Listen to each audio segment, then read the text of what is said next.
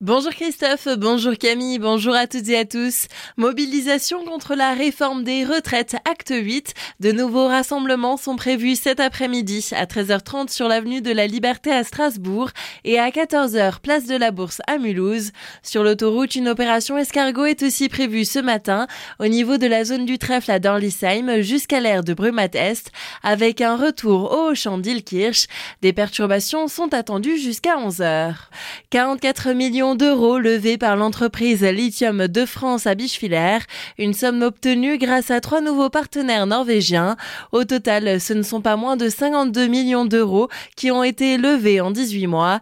La société reste malgré tout majoritairement détenue par le groupe français Arverne, spécialisé dans la géothermie profonde et dans l'exploitation de lithium.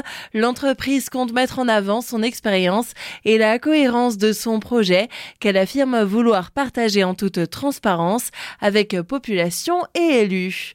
Solidarité va rimer avec convivialité le dimanche 18 juin prochain. C'est à l'occasion de la 11e édition des foulées de la Ligue au Parc Expo de Colmar. Des parcours de 6 à 9 km en course ou en marche seront proposés aux participants qui pourront se bouger au profit de la lutte contre le cancer, le tout dans une ambiance bienveillante.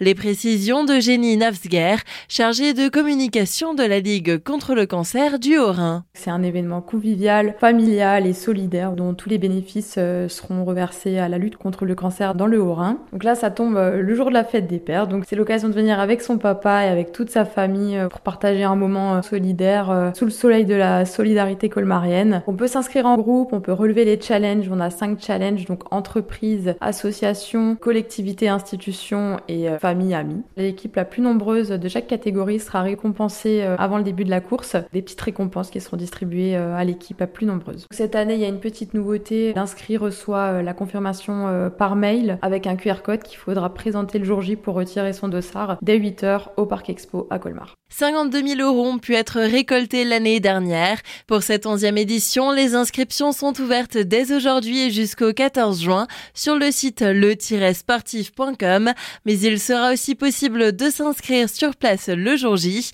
Le tarif plein est de 10 euros, de 2 euros pour les adolescents de 10 à 18 ans et c'est gratuit pour les plus jeunes.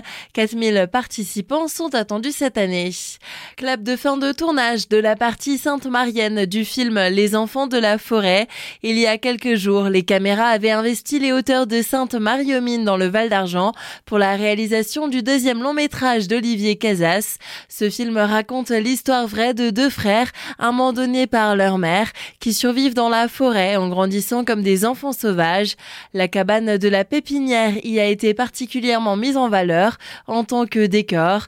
Mathieu Kassovitz et Ivan Natal figurent notamment à l'affiche de ce long métrage qui devrait sortir l'année prochaine. Plus de 800 000 euros pour l'extension des ateliers municipaux de Neuf-Brisac. L'avant-projet a été présenté en conseil municipal lundi soir. Ces travaux permettraient notamment une mise aux normes et un désamiantage de la toiture, une adaptation aux nouveaux besoins des services, mais aussi l'installation de panneaux photovoltaïques. L'énergie produite pourrait alimenter les ateliers, le groupe scolaire et l'hôtel de ville. La date de lancement des travaux n'est pas encore connue, mais la réoccupation des locaux devrait être possible avant la fin d'année. Fait divers, un homme a été condamné lundi pour avoir brutalisé sa compagne sur l'air de la Plaine, au bord de l'A35 à hauteur d'Oberergheim. Vendredi après-midi, un chauffeur routier avait vu ce quinquagénaire tirer fortement sa compagne en arrière, à un tel point que sa tête a cogné le sol. Des traces rouges avaient aussi été constatées sur ses poignets. Déjà condamné dans le passé pour harcèlement et mise en danger de la vie de cette même femme, le suspect a reçu six mois de prison avec sursis probatoire et devra suivre des soins en rapport avec les violences conjugales. Et attention à Minster, le parking de la médiathèque est fermé dès aujourd'hui et jusqu'à vendredi à cause de travaux d'aménagement. À la place, il est possible de stationner sur le parking de la salle des fêtes ou sur celui de l'espace culturel.